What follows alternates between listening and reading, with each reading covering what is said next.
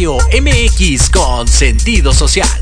Las opiniones vertidas en este programa son exclusiva responsabilidad de quienes las emiten y no representan necesariamente el pensamiento ni la línea editorial de Proyecto Radio MX. Hola, ¿qué tal? Bienvenidos a Pulso Saludable. Soy Liliana Noble Alemán. Comenzamos.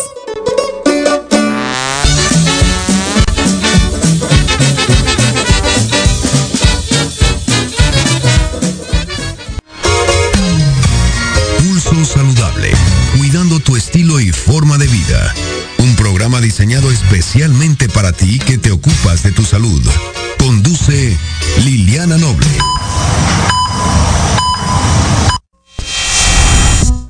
4 de la tarde con 3 minutos, 16 horas 13 minutos. Muy buenas tardes, tengan todas y todos ustedes. Soy Liliana Noble Alemán y le doy la más cordial bienvenida al pulso saludable del día de hoy. Estamos transmitiendo completamente en vivo desde las instalaciones de Proyecto Radio MX en la zona centro de la ciudad capital en este día 30 de marzo del año 2023, la temperatura 29 grados centígrados. Hoy tenemos como siempre un programa bastante interesante, muy variado, deportes, hablaremos un poquito o conoceremos un poquito de la postura, lo que, lo que se sabe de parte de la Secretaría de Salud Federal acerca del tema del bullying.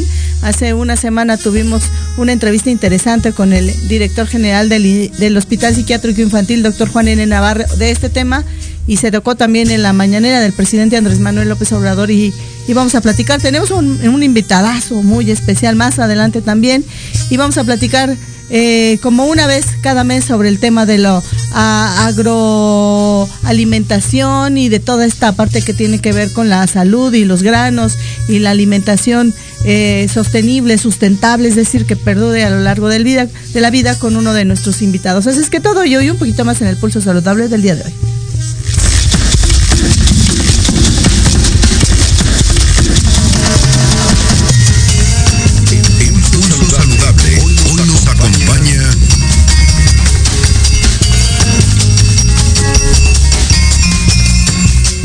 4 de la tarde con 5 minutos de este 30 de marzo de 2023, la temperatura 29 grados centígrados y ya se encuentra conmigo a la distancia a través de una plataforma de estas tan conocidas de comunicación.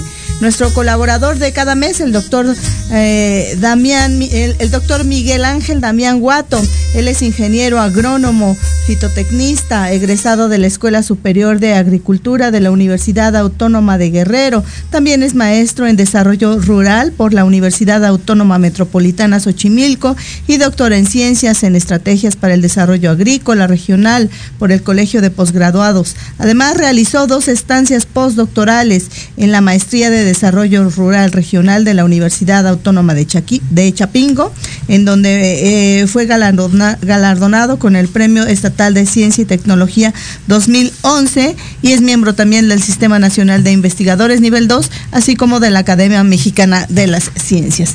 Doctor eh, Miguel Ángel, gracias por estar con nosotros en Pulso Saludable. Un placer y vamos a platicar con usted sobre este tema tan importante de la soberanía alimentaria, eh, esta incidencia en la salud humana y ambiental. Buenas tardes. Buenas tardes, Liliana. Eh, mucho gusto estar de nuevo contigo y saludo a, tu público de Pulso Saludable. Gracias. Eh, y preguntarle de primera instancia, a, a, raíz de la, de la pandemia y luego de esta guerra que todavía no termina en estas dos eh, naciones, Rusia y Croacia, y Ucrania, perdón, y, y todas las vicisitudes que se, se, dejaron ver uh, en estos tres años que parecieran interminables de pandemia por la, la el nuevo coronavirus SARS-CoV-2 que produce la enfermedad de la, de la COVID-19, se empiezan a entretejer varios destinos y uno de ellos eh, muy puntuales que llama la atención, que preocupa a las naciones, esta soberanía eh, alimentaria, es decir, esta, esta eh, eh tranquilidad que pudieran tener los humanos en los países de que los gobiernos, las naciones les garanticen los alimentos. Pero explíquenos usted, el experto, de dónde viene este, esta terminología de la soberanía. Eh, eh, eh, alimentaria? Bueno, ese es un concepto básico que, que genera la vía campesina allá por los años 90 del siglo pasado y que lo define como el derecho que tienen los países de mantener y desarrollar su capacidad productiva para generar sus alimentos básicos de forma sostenibles, de forma suficiente, que sean nutritivos y culturalmente idóneos. Es esta, esta definición por parte de Vía Campesina es enriquecida con la idea de que para que se pueda, para que un pueblo, para que un país pueda ser soberano, pueda alcanzar soberano, claro. es, ese país debe de eh, controlar, debe de usufructuar la propiedad de la tierra, de las, del agua, de las semillas, de los saberes, de las tecnologías, es decir, de todos aquellos este, eh, materiales que se requieren para llevar a cabo la producción de granos. ¿Y, cuál sería el objetivo que debe de cumplir esta idea de la soberanía alimentaria, don Miguel Ángel? Fundamentalmente, eh, producir bienes alimenticios destinados a satisfacer las necesidades sociales auténticas, y aquí quiero recalcar las necesidades sociales auténticas que tiene una, una sociedad, que tiene un país. Y en eso sí hay que hacer una diferenciación, porque así como tenemos necesidades sociales auténticas, tenemos necesidades sociales artificiales que han sido criadas por la propia necesidad que tiene el capital de reproducirse para poder, digamos, eh, vender, para poder producir y comercializar bienes que no son, que no son, que no son, digamos, eh, no son tan necesarios para la vida, para la vida humana. En cambio, si no se satisfacen las necesidades auténticas, pues prácticamente ponemos en riesgo la reproducción social de un individuo. Esas, digamos, son, son las dos eh, diferencias, pero el objetivo de la soberanía alimentaria es producir bienes alimenticios destinados a satisfacer necesidades auténticas. ¿Cuál de ellas? Pues la principal en este caso es el consumo de alimentos, es la satisfacción de, es una de las principales satisfacciones que hay que, que hay que, que hay que satisfacer, perdón por la redundancia, para que la sociedad, para que el hombre, para que la mujer se pueda se pueda reproducir. Y, usted nos habla de, que se deben de, eh, producir bienes agrícolas para conseguir esta soberanía. ¿Cuáles son estos bienes agrícolas que se deben de producir? Bueno, eh, en México se producen alrededor de 550 productos agropecuarios pero de ellos son unos cuantos los que los que digamos son son indispensables que la que la sociedad los consuma insisto para que pueda para que pueda sobrevivir. Primero tenemos el maíz este es un grano básico esencial que no solamente satisface necesidades biológicas, sino también necesidades culturales.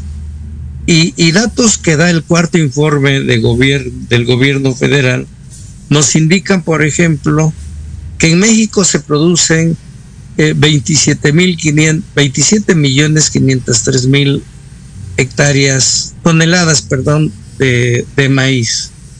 Pero importamos importamos 17 millones 352 mil toneladas del mismo grano. E, es decir, el consumo total que requerimos en México de este grano es de 44 mil, 44 millones 607 toneladas de maíz, con un consumo per cápita, es decir, con un consumo por cada una de las personas de aproximadamente 346 kilogramos por año. Por año. No en balde, el premio Nobel de Literatura guatemalteco Miguel Ángel Asturias nombró al maíz o nombró a... Eh, eh, nos, nos, catalogó a los humanos como hombres de maíz. Fíjese, 346 kilogramos de consumo anual. En cambio de frijol son 9 kilogramos, de arroz 10 y de trigo 45, que son, digamos, los principales cultivos básicos de donde obtenemos los, este, los bienes más importantes para satisfacer la necesidad eh, alimenticia, ¿no? Entonces, esa, es, digamos, la, la, la, importancia, en estas estadísticas nos dejan ver la importancia que tiene el maíz en México, en nuestro país, de donde es originario este grano, y que bueno, tenemos un déficit altísimo, estamos importando más o menos una, eh, eh, uno de cada tres kilogramos que consumimos, ya sea directamente o a través de o a través de comida este chatarra, a través de de, de lo que venden pues los de, los, alimentos hipercalóricos. Exactamente. Entonces, lo que necesitamos nosotros, México, es exactamente elevar su producción, sobre todo en maíz. Tenemos un, gran déficit. Eh, se, plantea que, que, lo que, que, lo que se consume normalmente si es maíz blanco, pero lo cierto es de que, de que yo creo que se está consumiendo también mucho maíz a nivel de tortillerías. Se está haciendo mucho, mucha tortilla con maíz que traen del extranjero, ¿no? Que se está importando del extranjero y que ya se utiliza pues para engordar ganado, ¿no? Engordar marranos, engordar vacas. Claro. Y que aquí se, se, nos está dando para consumirlo, ¿no? Y que, como ya lo hemos visto, pues esos, ese maíz es un maíz transgénico, es un maíz que trae pues muchas, eh, mucho veneno de glifosato y de otros insecticidas, y que esto es exactamente eh, este consumo de este grano que trae estas, estos agrotóxicos, pues está ocasionando eh, la emergencia o la reemergencia de muchas enfermedades, pues que ustedes son especialistas en saber cuáles, ¿no? Pero bueno, se destaca, por ejemplo, la, la diabetes, los, las enfermedades cardiovasculares, eh, el dengue, etcétera, etcétera, etcétera. Claro. Pero también la forma como se produce el maíz ocasiona grandes problemas ambientales ocasiona la emisión de grandes cantidades de gases efecto invernadero y eso está provocando grandes eh, contaminación ambiental, contaminación de los mares, contaminación de los ríos, etcétera, etcétera, etcétera. Don Demian, habla usted de algo que llama mucho mi atención, eh, la forma de la producción del maíz actualmente. No sé si se refiere únicamente a nuestro país o en general en todo el mundo, en todas las naciones donde se produzca este, este grano. Eh, se está haciendo de una forma equivocada por la imperancia y la necesidad tan, tan imperante, valga la redundancia, de, abastecer las necesidades alimentarias de las poblaciones que cada vez crecen más? o, se está dejando de hacer de los métodos tradicionales y se está pasando a una producción más eh, eh, eh, eficiente, pero menos favorable para el, para el, ambiente y para los consumidores. ¿Qué está pasando realmente, don Demian? Sí, sí, en realidad lo que está sucediendo es lo último que planteaste, Liliana. Este, desde 1943, cuando se establece en México la Oficina de Estudios Especiales, que fue la encargada de llevar a cabo la Revolución Verde en nuestro país, se comienza a eh, se comienza a gestar y a desarrollar un modelo de manejo basado fundamentalmente en maíces, en la siembra de monocultivos de estos maíces y en la eh, en la los cuales para desarrollarse requerían grandes cantidades que se les suministraran grandes cantidades de agrotóxicos. Esa es, esa es la clave de, de, la revolución verde y de las revoluciones transgénicas y de las revoluciones de las ediciones genéticamente eh, modificadas todas las revoluciones, la cuarta revolución agrícola, se funda, se funda esencialmente sobre esto, sobre esta base. Crear semillas mejoradas, que ahora son transgénicas, ya lo sabemos, pero que son adictas a, a dar, a, suministrarles grandes cantidades, grandes cantidades de agrotóxicos. ¿Por qué? Pues porque la porque al capital le interesa, al capital le interesa vender los productos que está generando. O sea, la revolución verde no nace como una como un gesto de, buena voluntad que tuvo los Estados Unidos para, para poder, digamos, satisfacer el problema del hambre. No nace como una necesidad de, de para reproducir el capital para acumular más capital mediante la venta de semillas genéticamente modificadas y sobre todo de transgénicos. Estamos hablando de un negocio que, mueve grandes miles de millones de, dólares, ¿no? Y que, eh, que, y que en estos momentos, pues toda esa gran cantidad de riqueza que se está que está generando el campo, el campo mundial, pues lo, lo, están concentrando cuatro o cinco grandes empresas transnacionales, ¿no? Unas que producen semillas, otros que producen agrotóxicos, otros que producen eh, fertilizantes, etcétera, etcétera. Y, y finalmente, ¿cuál sería la recomendación a su consideración y con la experiencia que usted tiene, don Demian? ¿Qué se tiene que hacer? ¿Cuál es el camino a seguir para dejar, si bien no establecido o, intocable, esta eh, eh, eh, subexistencia actual de la soberanía que se tiene en el maíz para consumo humano? ¿cómo, ¿Cómo revertirlo para que sea de alguna manera menos eh, eh, dañino o menos eh, eh, eh, devastador para el medio ambiente y sobre todo para que los humanos podamos contar con, con, una alimentación aspirada a, lo más saludable porque el presidente decía que, que somos sustentables ya en frijol, también en el, en el maíz para consumo humano, más no en el, en el de forraje y ahí entra también el tema del, de los transgénicos. Pero lo que él decía es interesante también, ¿no? ¿Cómo, explíquenos cómo entender que no se deba de consumir un alimento transgénico aún a un animal cuando después yo me voy a consumir a ese animal, ¿no? Entonces es una cadena tal vez de, ineficiencias o de estas eh, necesidades de, de, producir, producir, producir para satisfacer la demanda de estas poblaciones emergentes y de las ya asentadas. Sí, el problema es... Eh, es, es muy complicado de, resolver.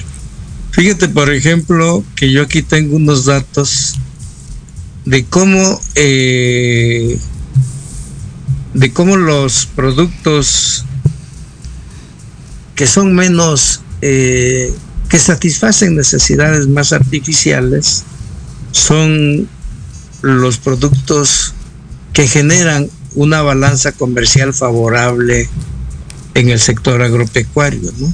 Tenemos la cerveza, tenemos el tequila, el aguacate, los berries y todos estos productos que son muy muy este rentables pues están desplazando a los productos básicos ¿no? en Jalisco por ejemplo ahorita es muy común Jalisco era el principal productor de maíz pero ahora es el principal productor de los berries, ¿no? Que son, son granos rojos, son las fresas, los arándanos, las frambuesas, eh, etcétera. Entonces, eh, por un lado tenemos necesidad de divisas para, pues, para poder, digamos, eh, pagar la importación que nos genera, por ejemplo, el maíz, los, los dólares que hay que pagar para traer maíz y lo que nos están dando estos productos es exactamente esos dólares. Y aquí sacamos los dólares que utilizamos para pagar los productos donde tenemos problemas de, de soberanía alimentaria. El problema es que estamos privilegiando aquellos bienes que no son que no son que no satisface necesidades auténticas. Si uno no se toma una cerveza, pues no se muere uno. Si no se toma un tequila, tampoco. O quién sabe, ¿no? Pero este, pero, lo cierto es de que eso no no no no no no son no son necesidades auténticas. Claro. Pero sí sí tenemos un problema por el por otro lado es de dónde vamos a sacar las divisas para importar los productos que sí son, que sí satisfacen necesidades auténticas. Claro. El gran problema es que la siembra de estos productos están desplazando la siembra de esos productos básicos. Muy bien. Entonces es un problema que pues que no es fácil, que no es fácil de, resolver porque sí se, se debe de manejar como un equilibrio entre lo que gastamos por importación de bienes agropecuarios y lo que nos llega por exportación de bienes agropecuarios. Y ahí tenemos un superávit. Pero yo creo, y creo que como los países desarrollados, como los países orientales, ¿no? Me refiero a China, Japón, eh, Corea del Sur, etcétera, ellos, ellos son soberanos en arroz. Claro. Y no importa que les cueste mucho producirlo. El problema es que la soberanía alimentaria muchas veces se utiliza como un arma política también. Entonces, yo creo que aquí el gobierno sí tiene que ir eh, viendo cómo obtenemos la soberanía alimentaria, sobre todo en maíz. Muy bien. En frijol ahí andamos, se importa poco, arroz sí se está importando grandes cantidades, eh, trigo también, pero el maíz, insisto, que consumimos 346 kilos, a kilos al año en promedio cada ciudadano mexicano, pues eso es un problema, ¿no? Entonces tenemos, desde mi punto de vista, tenemos que ir buscando aquellas, aquellos estados, aquellos municipios que presenten cierta vocación productiva para la siembra de maíz, pues para poder, para poder eh, promoverlo, ¿no? Promoverlo con toda la fuerza del Estado, es decir, con subsidios, con apoyos que se requieran para poder, para poder ser,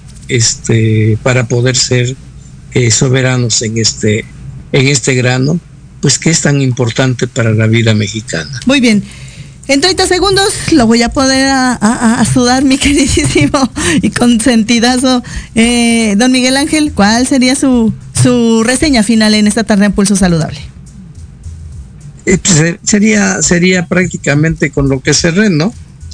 Habríamos que, habríamos que ir, eh, habríamos que ir reconvirtiendo el campo mexicano pero ya no a favor de los productos eh, que satisfacen necesidades artificiales, sino de aquellos productos que satisfacen necesidades auténticas. Muy bien. Para mí, ahí está la, ahí está la clave.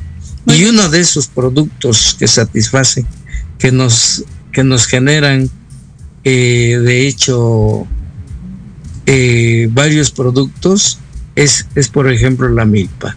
Muy bien. Nosotros, por ejemplo, tenemos un consumo de, de, de frijol, de frijol solamente, de un millón doscientos treinta, doscientos trece mil eh, toneladas de, de frijol.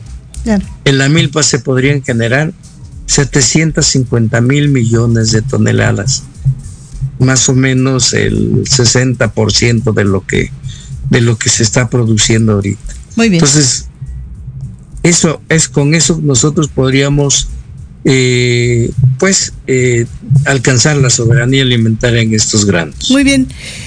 Un placer, como siempre, haber platicado estos minutos de temas tan No, interesantes. muchas gracias a ti, Liliana. Gracias, Muy, este, nos vemos. Muy agradecido. Nos vemos y nos escuchamos la próxima semana. Saludos por allá a todos El en Puebla. próximo mes. Claro que sí, Gracias. el próximo mes. Gracias, un abrazo.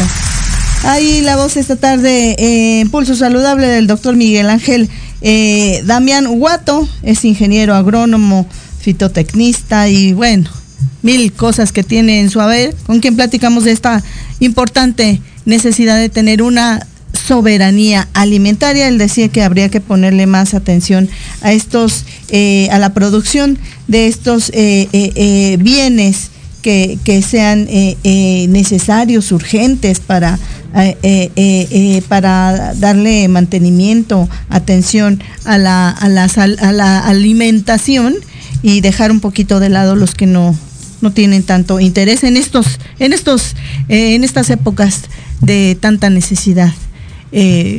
Por todas las circunstancias que, que está atravesando el mundo. 4 de la tarde con 29 minutos de este 30 de marzo de 2023, la temperatura 29 grados centígrados, pausa, vengo.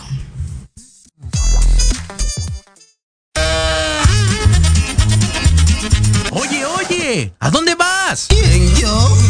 Vamos a un corte rapidísimo y regresamos. Se va a poner interesante. Quédate en casa y escucha la programación de Proyecto Radio MX con sentido social. ¡Uh, la, la, chulada! Sé leal a tu felicidad.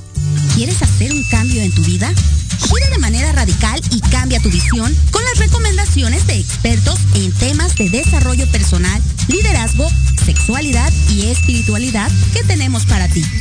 Todos los jueves en punto de las 5 de la tarde. No lo olvides, esto es 180 grados en Proyecto Radio MX, la radio con sentido social. Tardes de café con Los Ángeles. Es una invitación a mirar en ti esa luz que a veces no podemos encontrar. Yo soy Marta Liliana Santuario y te espero todos los jueves a las 6 de la tarde por Proyecto Radio MX, con sentido social.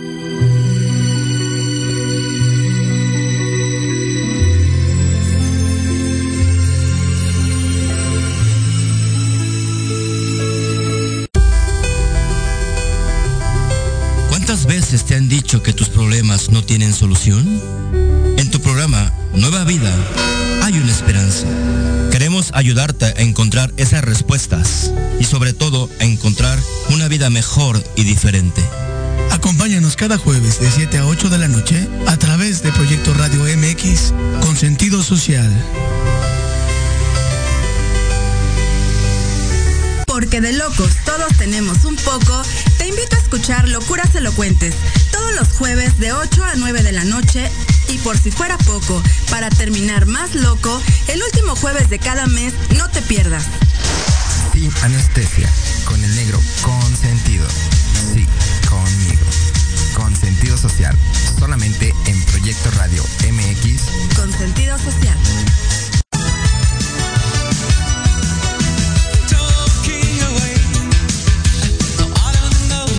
Pulso Saludable Deportivo. Deportivo.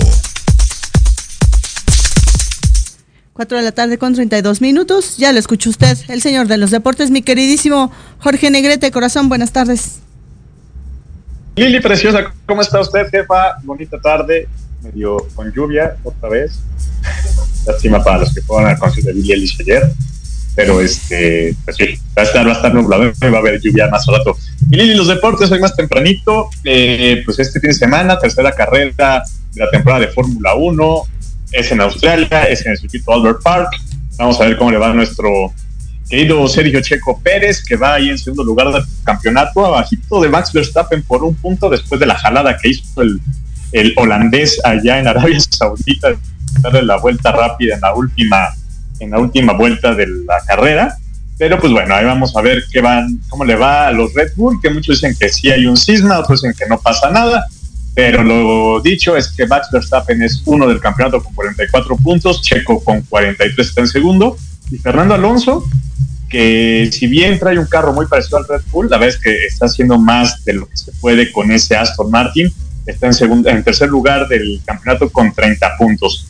Eh, una noticia eh, pues triste, mi Lili. Hoy un chavo, una joven promesa del tiro con arco para México, que era pues este joven de 20 años, Carlos Vaca, lamentablemente falleció. Aún se desconocen las causas de su deceso pero será una de las máximas promesas en esta rama deportiva, eh, pues a futuro y sobre todo sabiendo que hay Olimpiadas el próximo año allá en París, pues una, una lástima lo que pasa con Carlos Paca y pues, un fuerte abrazo y pronta resignación y mucha paz para su familia, amigos y cercanos de él, ¿verdad? Eh, por otro lado, mi Lili, eh, después del Clásico Mundial de Béisbol se dan a conocer cómo están las posiciones a nivel mundial. Obviamente Japón, al ser el campeón, es el número uno, Estados Unidos es el dos, pero México, México es el número tres del béisbol a nivel mundial después de esa gran exhibición que dio la novena mexicana en el Clásico Mundial. Entonces, pues una felicitación a este equipo que nos dio alegría, nos dio emoción, nos dio esperanza y fe en el deporte y pues dando resultados, ¿no? Cosas que no voy a decir que otras ramas, por más que le ponen dinero, pues no dan resultados y al contrario hacen el ridículo y, y aunque no lo dije, pues voy a pasar esa nota porque México debutó con, con Diego Coca al frente de la dirección técnica de la selección mexicana en la Nations League, primero en Surinam, después de un primer tiempo horrible, pues acabó sacando el marcador 2 a 0 y después en el Estadio Azteca sufriendo, porque sí, la verdad es que sí sufrió, saca el empate a dos con el equipo de Jamaica. Al no haberle ganado a Jamaica, calificó sí bien en este Nations League, pero pues ahora va a tener que enfrentar a Estados Unidos, que es nuestro foco por ahí de junio, a ver qué tal le va a Diego Foca, aunque Las Vegas, aunque no lo creas, dice que México va a ganar ese partido por cuatro goles a uno. Vamos a ver qué pasa. La selección mexicana de taekwondo, o taekwondo, como se dice realmente, obtuvo el tercer lugar en el eh, eh, del Panam, serie disputado en Río de Janeiro, Milili. Eh, medallistas, Fabiola Villegas, Brandon Plaza con medalla de oro y Victoria Heredia, Brian Salazar, Carlos Sansores con medalla de plata.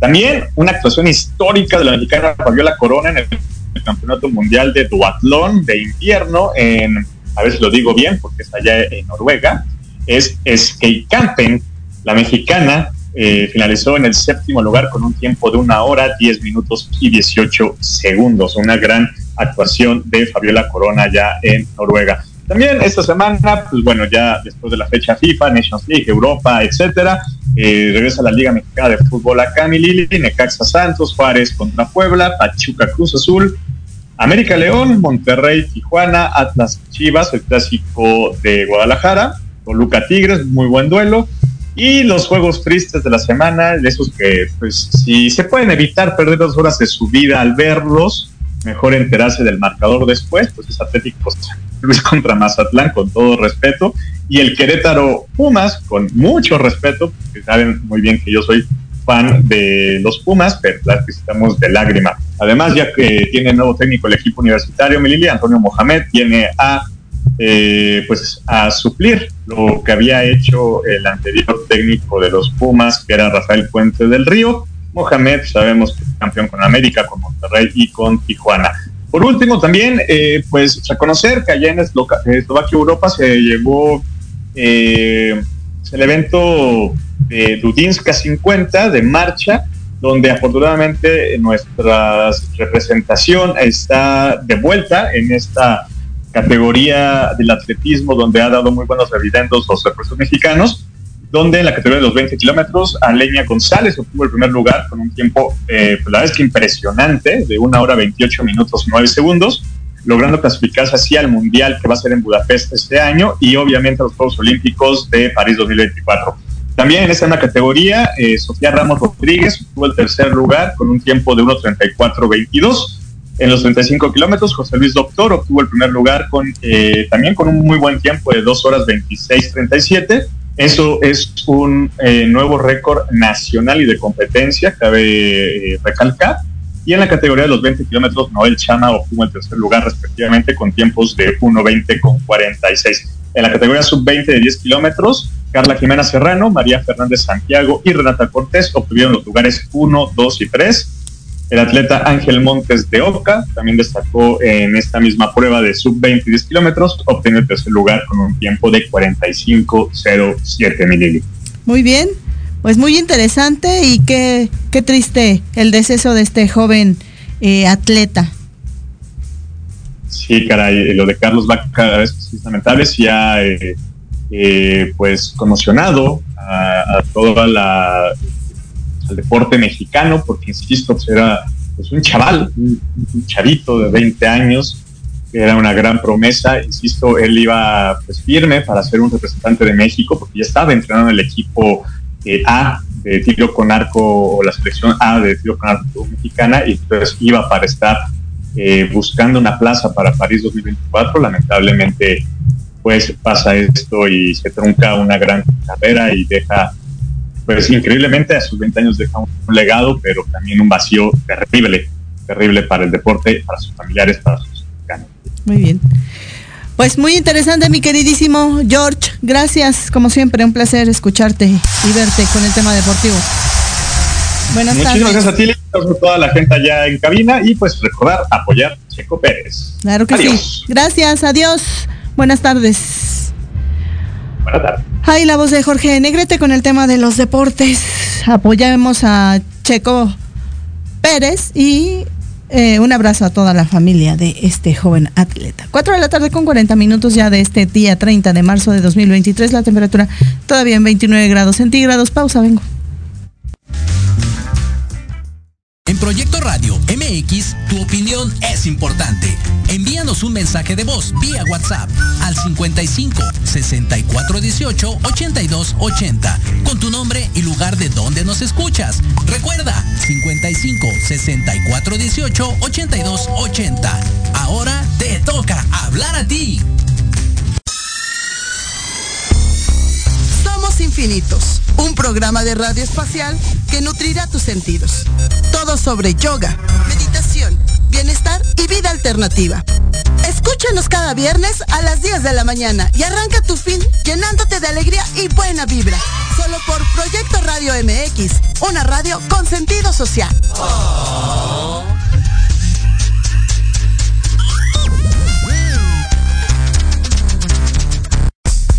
Hola amigos, los invito a su programa donde hablamos de todo, psicología, salud, belleza, fantasmas, deportes, música, esoterismo, espectáculos y más.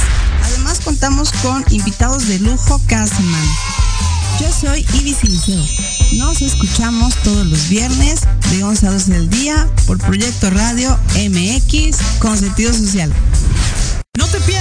El termómetro de las estrellas con Alejandro Rubí, donde te contaremos todo lo que quieres escuchar de los famosos. Con muchas exclusivas, invitados y sin pelos en la lengua. Todos los viernes de 12 a 13 horas por Proyecto Radio MX con sentido social.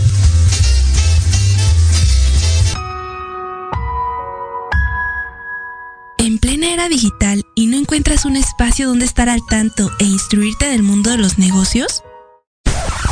Te invitamos a escuchar todos los viernes a la una de la tarde Red de Negocios Digitales con Rosario Guzmán. El lugar ideal para conocer y aprender de los empresarios y emprendedores más exitosos de México. Un programa patrocinado por la revista Red de Negocios Digitales en alianza con Proyecto Radio MX con sentido social. Solo por www.proyectoradiomx.com.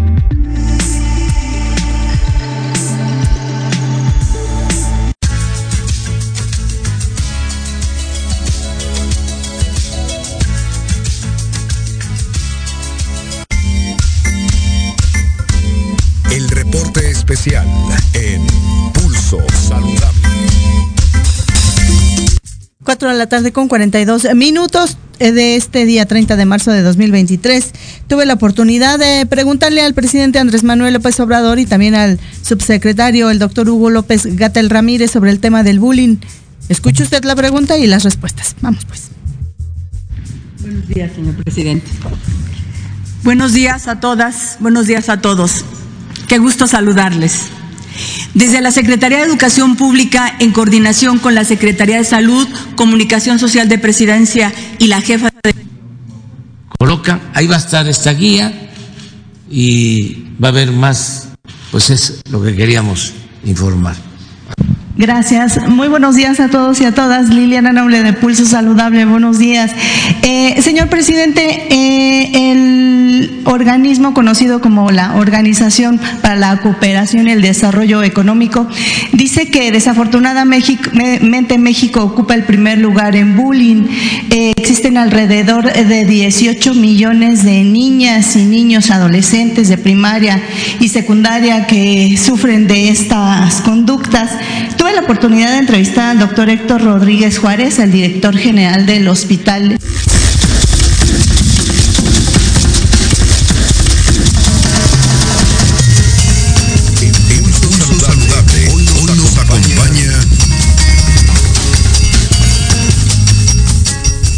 4 de la tarde con 44 minutos este 30 de marzo de 2023, la temperatura 29 grados centígrados y el invitado especial del día de hoy en esta tarde en Pulso Saludable ya está con nosotros a través de la distancia.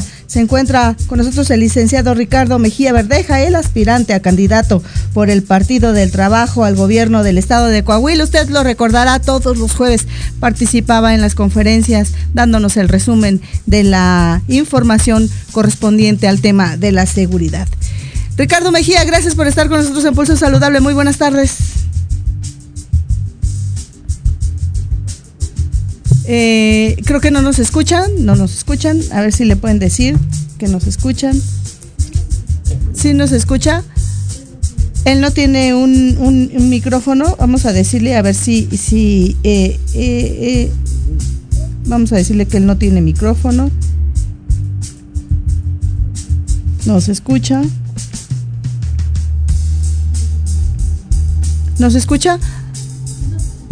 Sí, nos escucha, pero él no tiene un audio. Ya le dije que, que le pongan el micrófono, a ver si nos pueden ayudar. Entre tanto, le cuento, él eh, recientemente publicó la semana pasada, el fin de semana pasado, un libro denominado Mi lucha contra el Moreirato y por la transformación de Coahuila.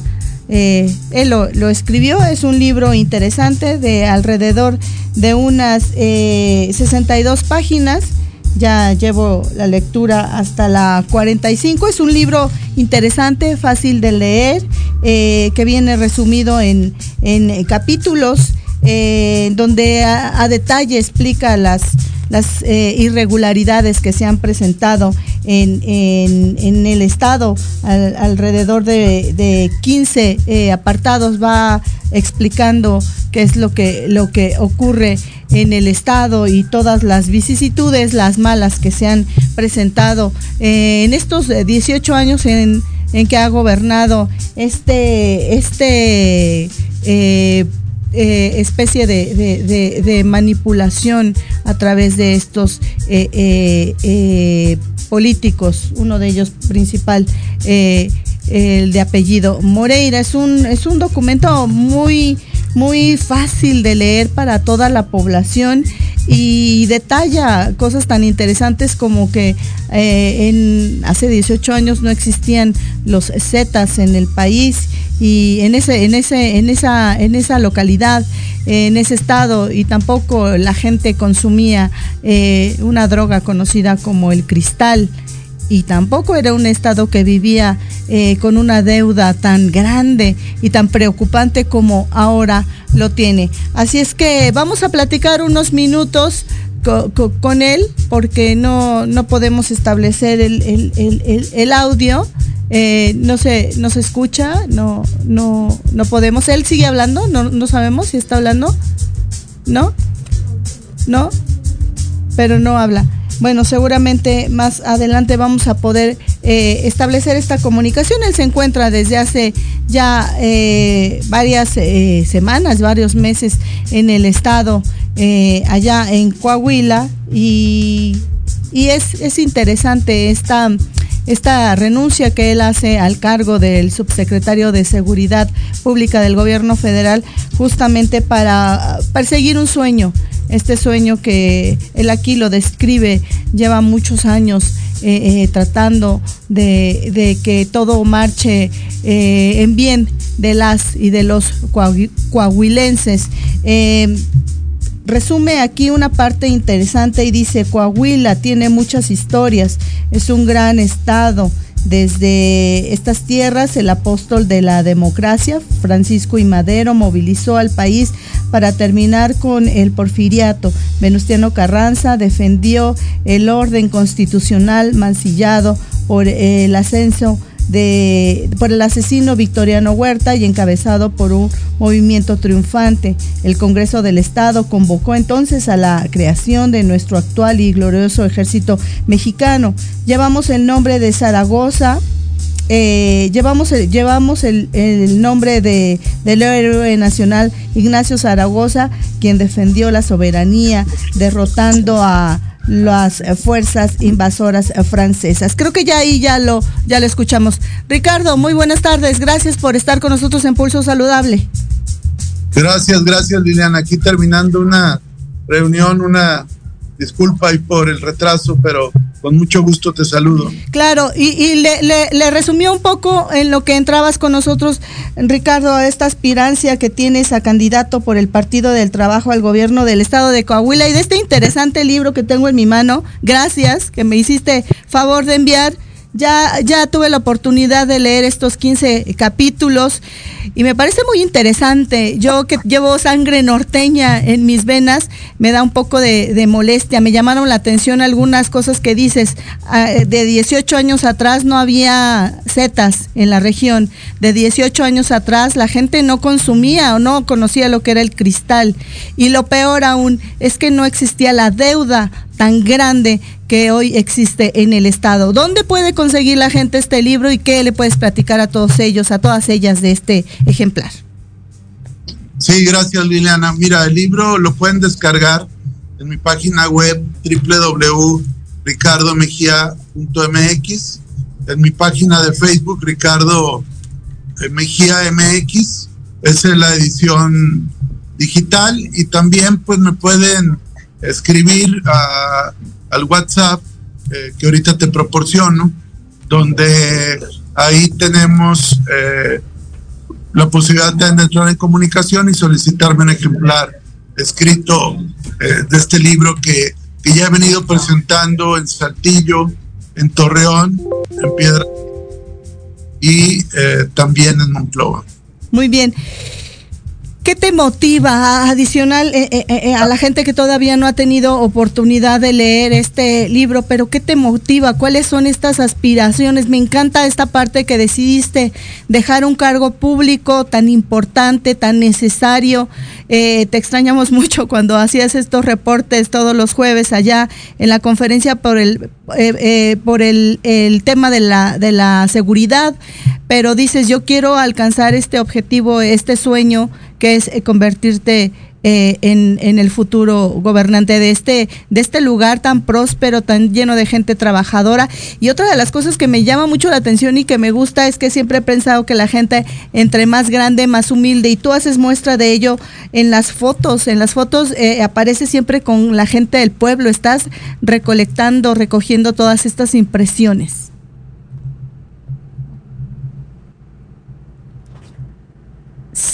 Creo que ya no lo, no lo volvemos a escuchar. No sé si le puedan avisar.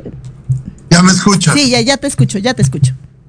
Gracias. Ah, te decía que, que uno realmente siempre tiene que mantener una actitud humilde frente a las situaciones, frente al trato con la gente. Uno es servidor público o aspirante servidor público y no puedes actuar ni con soberbia ni con prepotencia porque finalmente cualquier responsabilidad pública es transitoria y es prestada.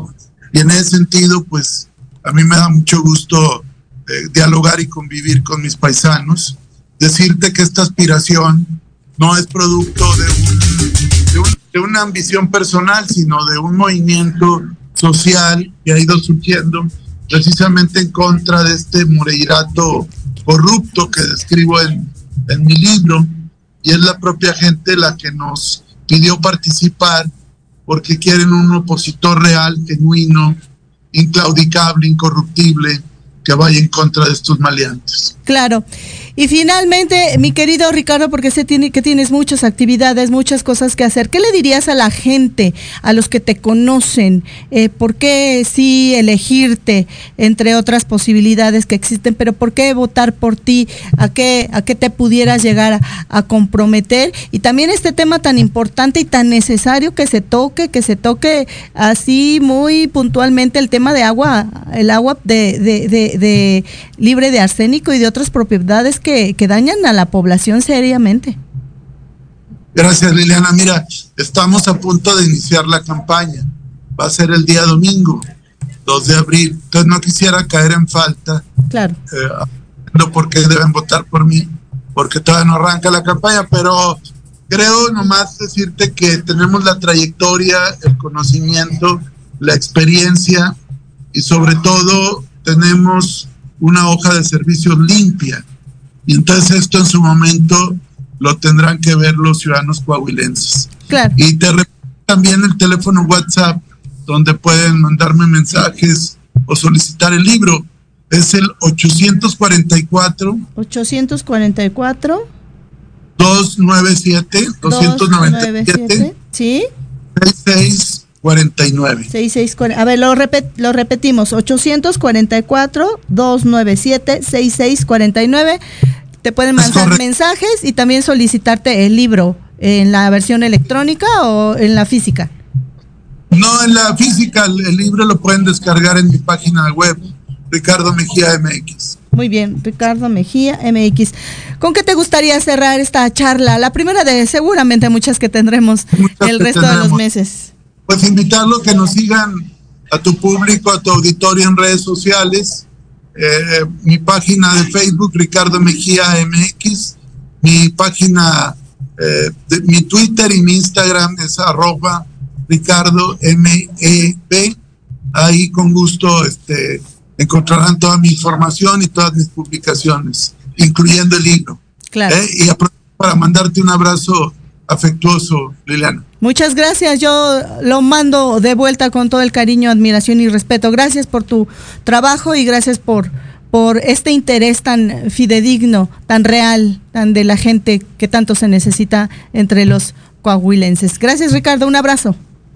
Hasta luego, un abrazo. Hasta la próxima, gracias. Ahí la voz del licenciado Ricardo Mejía Verdejo, el aspirante a candidato por el Partido del Trabajo al gobierno del estado de Coahuila me empezaron a preguntar por qué digo que tengo entre, entre mis venas sangre norteña, que cree que mi mamá, que ahora es una estrella, eh, eh, nació en Torreón.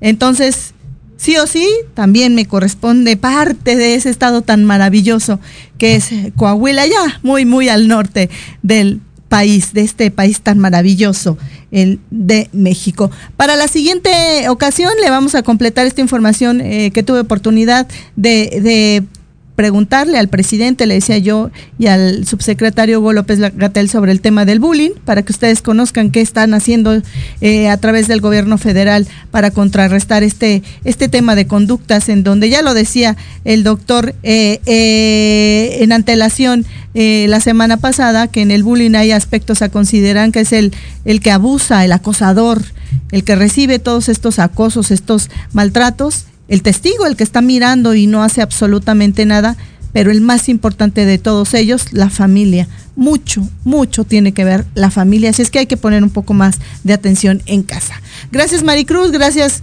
eh, Lupita, ¿quién más sigue ahí? Ya no está Diego, ya se fue, ah sí es cierto, Diego ya se fue. Gracias a todas y todos los que hacen posible Pulso Saludable. Los dejo y nos escuchamos y nos vemos la próxima semana. Solamente aviso, la próxima semana, solamente el martes, eh, tendremos programa el jueves. Por respeto a las festividades no tendremos transmisiones. Gracias. Adiós.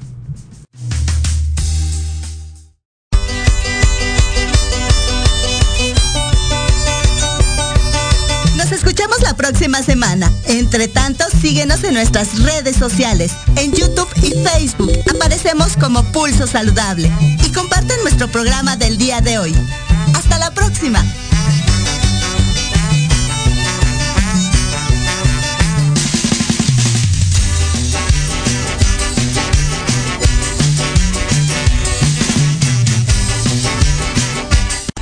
Estás escuchando Proyecto Radio MX con sentido social.